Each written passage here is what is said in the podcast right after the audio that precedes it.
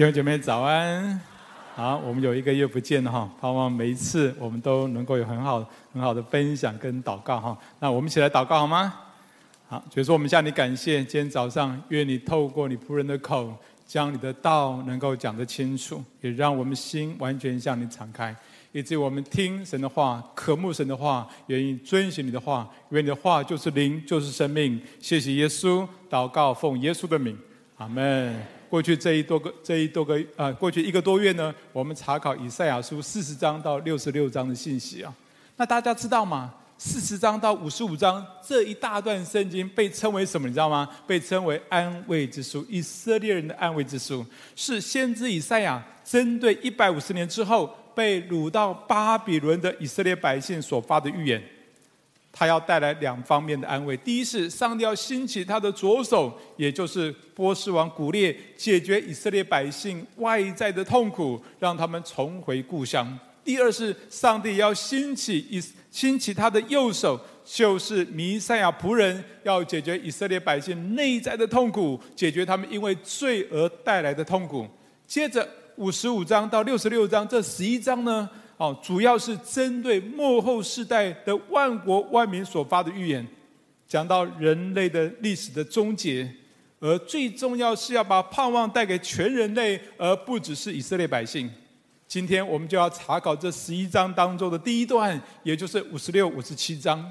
其中五十六章记载了一个非常重要的先知预言。那我们先看这个预言是什么，再看如何进入到这个预言。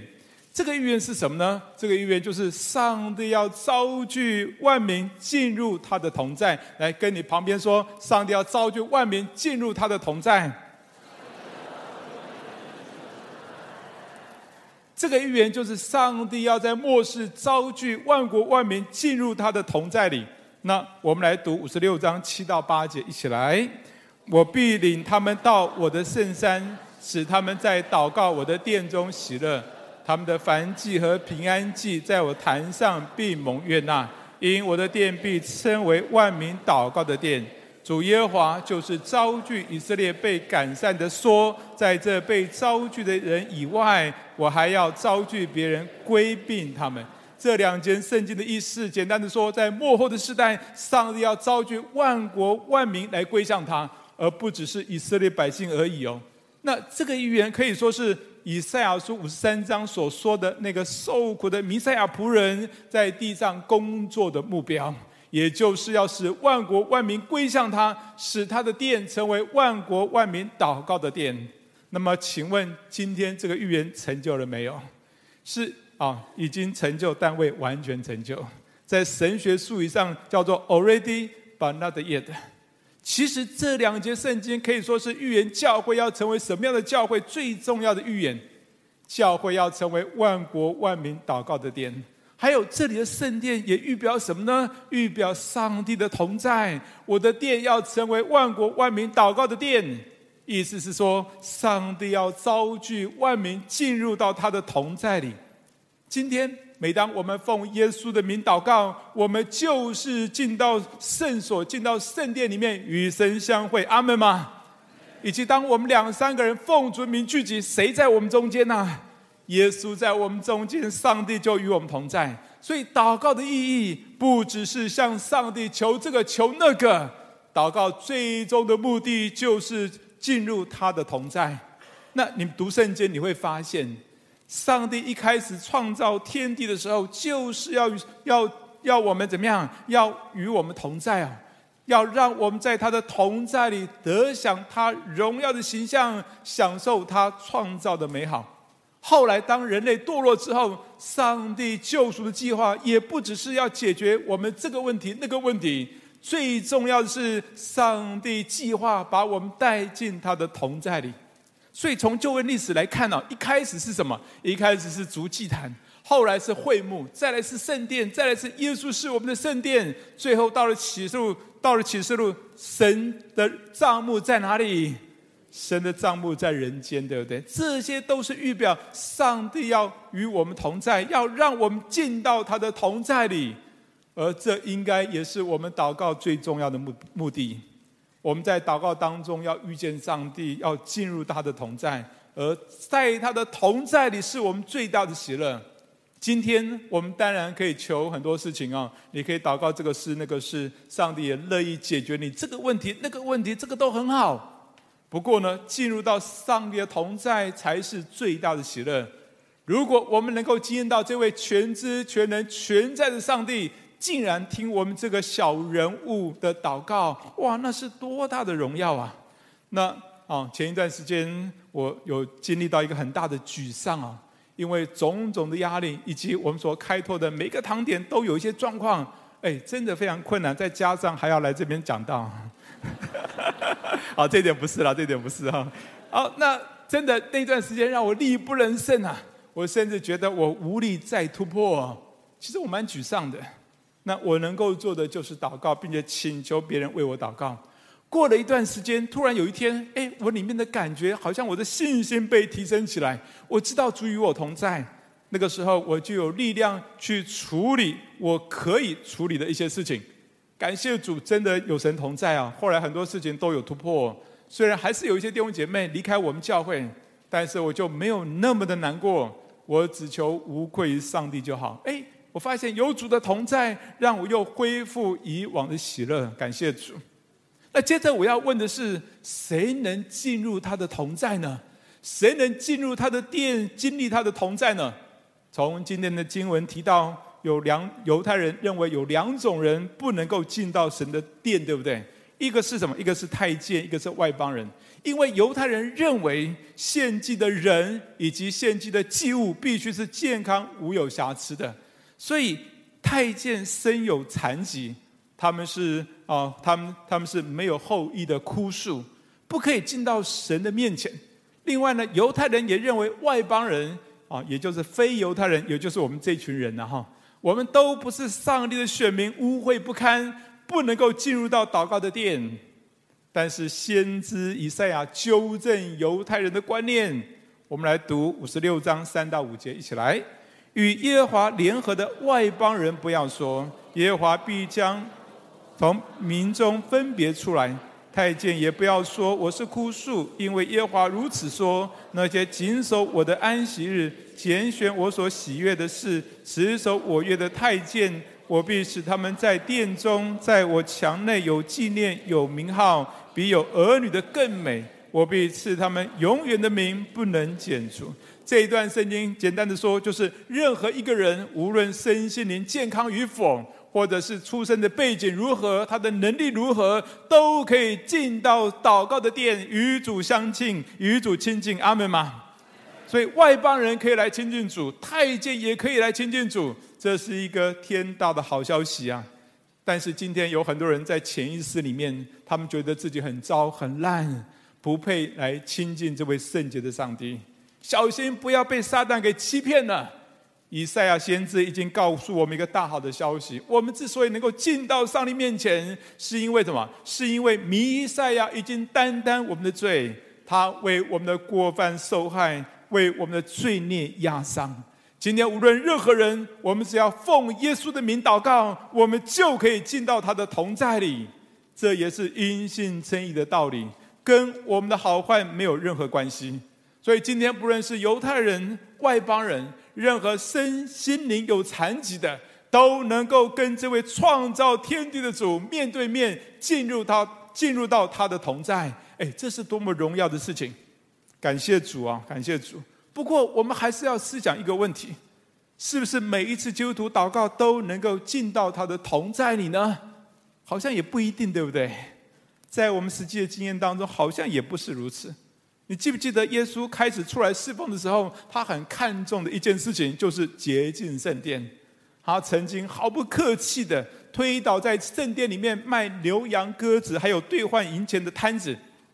后来耶稣在离世之前的最后一个星期，他进到耶路撒冷，第一件事情就是再一次的去洁净圣殿。从耶稣洁净圣殿来看。这些祭司、文士、犹太人，他们在圣殿里面献祭、敬拜、祷告，可是耶稣不认同、不认可，同意吗？因为他们在圣殿里面卖牛羊鸽子，但是不要误会哦，不是说耶稣反对做生意哦，而是他们利用人们来圣殿的机会，为自己图谋利益。也就是说，他们来圣殿敬拜的动机不对，是为自己图谋利益，这是错误的态度。请问今天我们会不会这样？我们来到上帝面前敬拜上帝，你是为自己图谋利益呢，还是真心的敬拜神、高举神、顺服神呢？如果我们的动机不对，态度不对，这样的祷告敬拜也只是虚有图表而已。上帝不认可，耶稣不认可，也没有办法进到神的同在里。所以，我们要能够进到神的同在啊，有没有什么好的方法呢？有没有什么好好的方法可以帮助我们得到正确的动机跟态度呢？从今天的经文来看，有一个非常重要，而且上帝非常看重的一个基本动作是什么呢？就是好好守主日。来，跟你旁边的说，好好守主日。就我们再来读五十六章四到六节，好，一起来。因为耶和华如此说：那些谨守我的安息日，拣选我所喜悦的事，持守我约的太监。我必使他们在我殿中，在我墙内有纪念，有名号，比有儿女的更美。我必赐他们永远的名，不能剪除。还有那些与耶和华联合的外邦人，要侍奉他，要爱耶和华的名，要做他的仆人，就是反守安息日不干饭，又持守他约的人。在这段圣经两次提到守安息日，第四节说守安息日是主所喜悦的事情。第六节说，守安息日是与耶和华联合持守他的约。那事实上，当我们带着这种敬拜的态度，上帝必使我们在他的殿中有纪念、有名号，而且是永远的名，不能够剪除啊。所以，这样的祷告态度，能够让我们进到神的同在里。但是，为什么？为什么谨守安息日那么重要？对我们今天来讲，就是谨守主日，对不对？为什么守主日那么重要？我要分三点来分享。第一，当我们带着正确态度守主日的时候，会帮助我们不忘记上帝。来跟你旁边说，不要忘记上帝。当我们谨守主日的时候，会帮助我们不忘记上帝，而与耶和华联合。上帝一开始造人的时候就规定哦，不不是可有可无，是规定百姓们在七天当中要分别出一天。单单的纪念他、思想他，这样我们才能够与耶和华持续的联合，才不会忘记上帝。其实我们读圣经就知道，当亚当为什么会堕落呢？亚当为什么会堕落呢？因为当他被撒旦一欺骗，他就忘记上帝的话了。还有呢，旧约中的以色列百姓，他们虽然经过很多的神迹奇事，可是他们遇遇到试探、苦难，马上就忘记上帝了。那你们知道在旧约里面提到谁是恶人吗？谁是恶人吗？我们来看啊，诗篇九这九篇十七节，那你怎么说呢？他说：“恶人就是忘记神的外邦人，都必归到阴间。”所以恶人是谁？恶人不是指的那些外表行恶的人而已哦，而是指的可能那些外表行善，但是内心不要上帝、忘记上帝的人，同样是恶人。你知道法利赛人就是如此，对不对？他们外表行得很好，可是他们内心极其骄傲，拒绝上帝，也拒绝人。那请问我们这些蒙上帝救赎的百姓，会不会忘记上帝？我们这些救赎的百姓会不会忘记上帝？要小心，很有可能。特别是疫情之后，我们很多人都选择在家守主日啊。事实上很不容易专心守主日，对不对？有时候上个厕所、吃个点心、骂个小孩，哇，怎么专心呢、没有办法专心上帝，专心来敬拜上帝，慢慢的挪移，你知道吗？这就好像这个罗得慢慢的挪移，有一天就不守主日了。你知道，上帝深知我们很容易忘记上帝，所以呢，所以上帝立下了守安息日这个诫命。要我们在七天当中有一天分别出来，要与弟兄姐妹一起的啊，有盛会，要思想他，要纪念他。当我们一个星期有一整天单单的思想他、敬拜他的时候，你才有可能另外六天来想到上帝啊。同样的，当我们每天早上分别出一段时间来思想他、亲近他，你才有可能那一整天来亲近他。如果有人告诉你说：“哎，我每一天都在想上帝，我随时随地都在敬拜上帝。”那你要问他什么？你要问他说：“你有没有好好守主日？以及你每天早上有没有好好的灵修？”如果他说都没有，那我真的很怀疑他跟上帝的关系是不是真的那么亲密。注意，忘记上帝是堕落人的本性，你同意吗？所以我们很需要好好的守主日，要与众弟兄姐妹一同的守圣会，要与众弟兄姐妹一同经验到耶稣就在我们当中。所以我们要把主日分别出来，固定的时间、固定的地点，与众弟兄姐妹一起来亲近他、思想他。那么还有每天早上，你要把时间分别出来亲近他、依靠他、敬拜他。当我们透过这些操练，就可以救我们脱离忘记上帝的恶习。第二，带着正确的态度守主日，会帮助我们，会帮助我们纪念上帝的好跟拯救。来跟你旁边的说，纪念上帝的好跟拯救。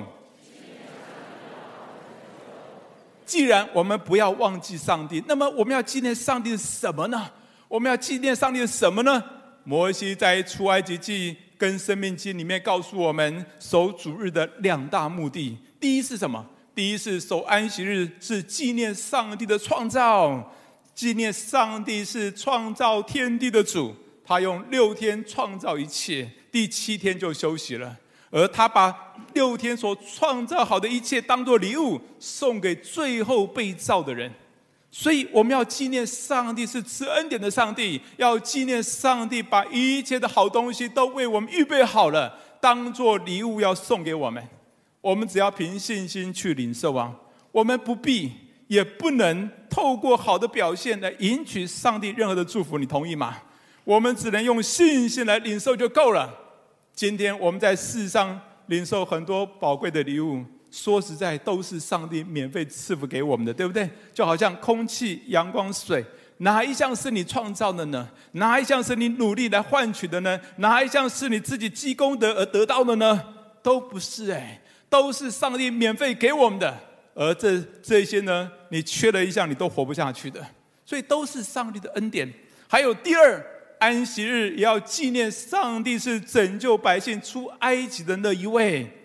当时以色列百姓没有办法靠自己脱离法老的手，所以上帝亲自来施行拯救。上帝要他们在安息日纪念上帝的拯救。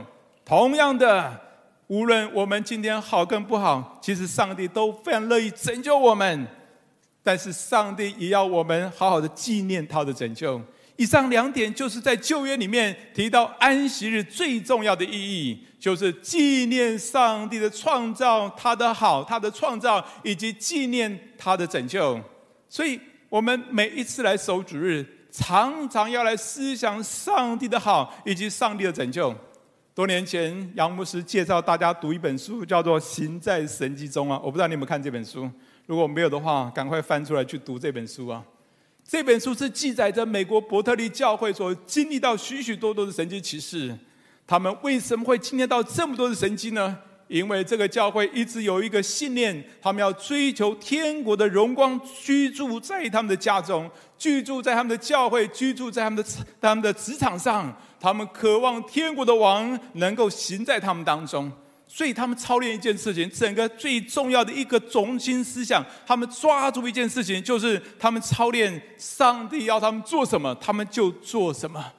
而守主日是最基本的，你同意吗？因为守主日是把十诫的前四诫抓在一起操练。第一诫是除我以外你不可有别的神；第二诫是不可拜偶像；第三诫是不可妄称耶和华的名；第四诫是守安息日。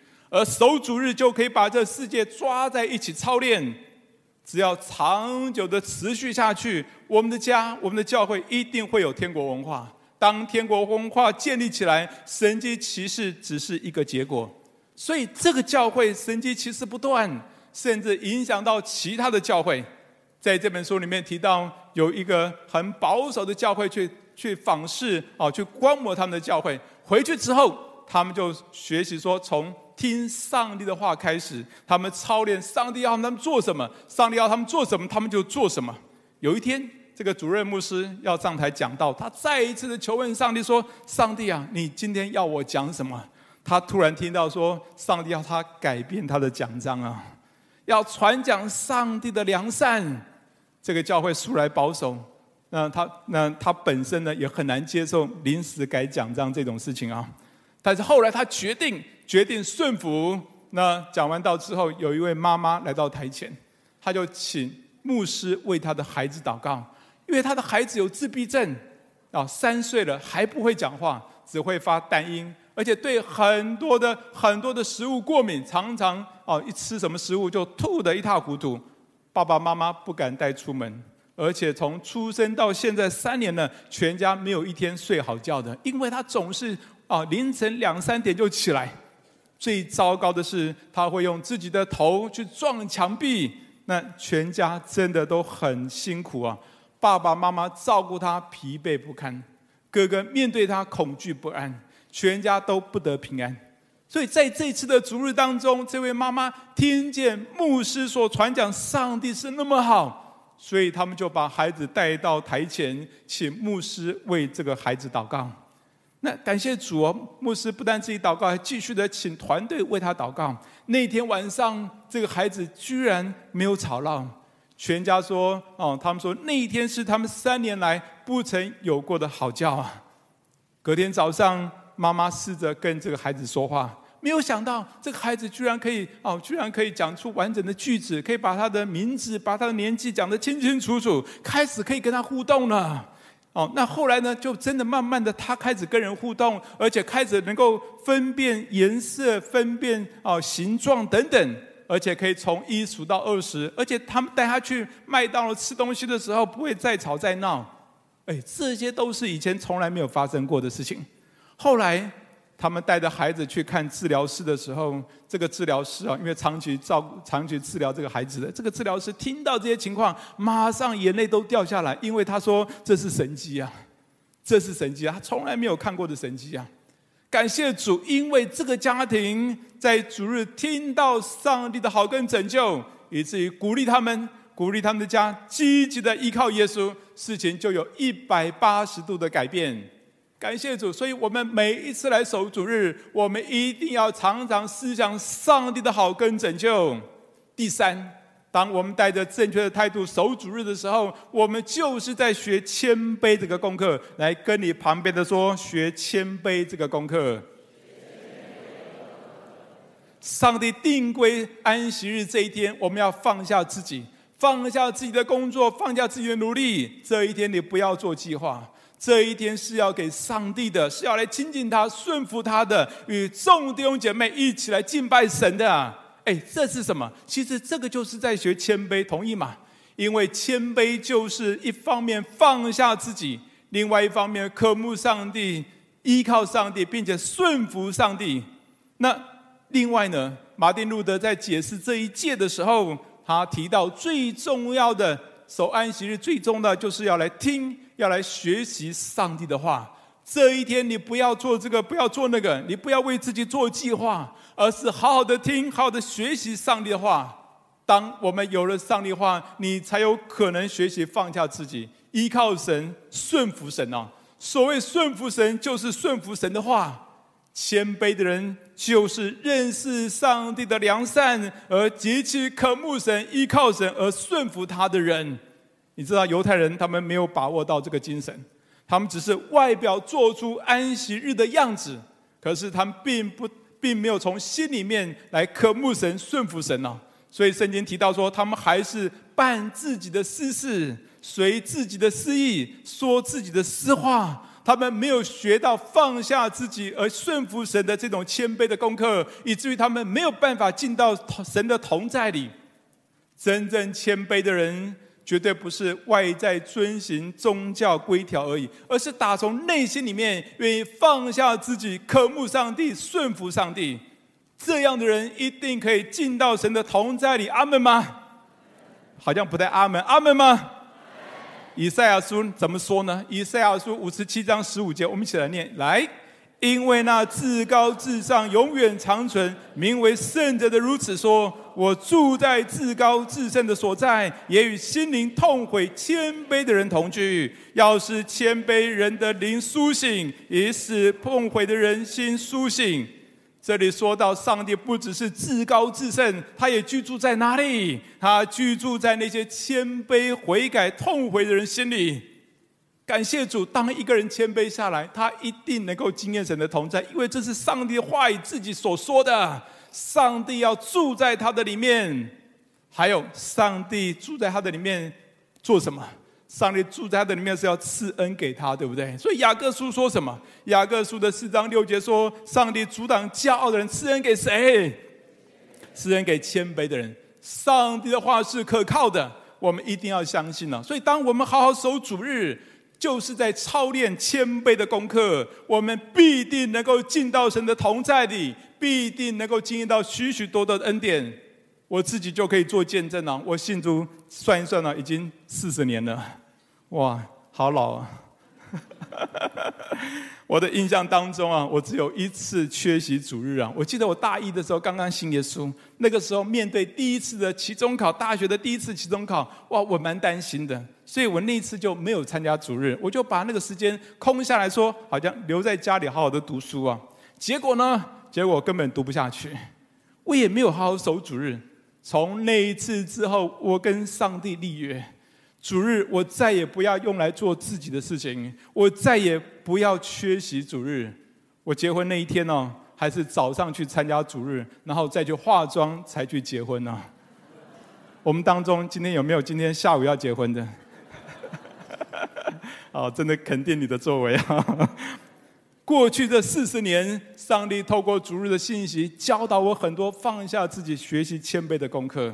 上帝也非常信实。不断的赐恩给我，远超过我所求所想，包括我的婚姻、家庭、工作、侍奉。过去的不说啊，讲一点最近的。好，我们家七年前，哎，七年前也蛮远的啊。我们家七年前预备要去开拓桃园真理堂的时候，我们买了一台很便宜的二手车，带给我们在侍奉上很多的方便跟祝福啊。而过去这一年呢，这一台二手车的状况很不好，我们一直很想换一台二手车。最近又在想这件事情的时候，刚好有弟兄他要出国很长一段时间，他就主动的跟我们说：“哎，借你们开个几年了。” 哎，这是最近发生的事情啊！哎，真的很感谢神，总是有很多意想不到的恩典临到我们家。还有呢，最近啊，在我们的分堂点八德真理堂有一个见证，有一位姐妹她信主已经多年了。但是呢，她主日主日的时候，她要做生意，她要摆摊子卖凉面呢。她平常的生意不太好，主日她根本不敢不敢停止营业来参加主日啊。所以她礼拜天也在做生意。后来有后来有一天，上帝感动他，你要好好的守主日，上帝一定会祝福你。于是他决定放下自己的担忧，放下自己的意见呢。他开始决定那一天不做生意，好好来守主日。哎，结果神很信实哎，就在那几个礼拜当中，他的生意突然变好，哇，他的信心大增哎。那后来呢，又有别人介绍他到桃园市政府去卖健康便当了，哇，他就不用再摆摊子卖凉面了。每一天他做几百个便当，一下子就卖完了，而且收入是之前的好几倍，甚至因为政市政府礼拜天是不用上班的嘛，所以他也不用再做生意了。还有他的弟弟呢，有社交恐恐慌症。那他弟弟呢，已经十多年了，没有办法去找工作。结果这段时间，他的弟弟也跟着他一起来守主日，很稳定的守主日，有很大的改变。他竟然有勇气去找工作，而且找到工作，并且稳定工作。这位姐妹说：“这一切都很突然，这一切的恩典超乎他所想象，都是从他开始稳定守主日一一的临到。”最近又听说他有影响到他另外一位住在嘉义不信主的弟弟弟，那他的弟弟生意做得很困难呢，但是他就鼓励他，跟他说他自己的见证，并且并且教导他弟弟开始每一天用主祷文祷告。哎，这个弟弟很真实的经历神哎，甚至他他在想说，我要不要把摊子收起来啊，搬到巴德跟大家一起守主日啊？哎，他真的是这样想哎，感谢主，再一次的鼓励大家。好好的守主日，阿门吗？来跟你旁边的说，好好守主日，因为守主日是主所喜悦的，也是跟耶和华联合。当我们稳定守主日的时候，会帮助我们：第一，不忘记上帝；第二，帮助我们纪念上帝的好跟救赎；第三，帮助我们学习谦卑的功课，以至于我们能够进到神的同在里，并且时时经历主的恩典，超过我们所求所想。我们一起来祷告，好不好？我们有点安静的时间，神定规我们。要好好的守安息日，对我们今天来讲，就是好好守主日。我要再次鼓励大家，好不好？你来到上帝面前，过去你可能因为一些因素，让你不愿意去守主日，或者你还是在持续在家里面一个人守主日。圣经里面的教导是我们守主日要有盛会，要与众弟兄姐妹一起来守主日。所以我再一次邀请你，以及邀请。电视机前面的弟兄姐妹，好不好？你来跟神面前做一个立约，就像当年我刚刚信主的时候，我跟神做一个立约：神啊，我不要再做自己的事情，我不要办自己的私事，随自己的私意说自己的私话，我要把这一天奉献给你。我跟神立约说，我不要再做自己的事情，我要把这一天，我要稳定的守主日。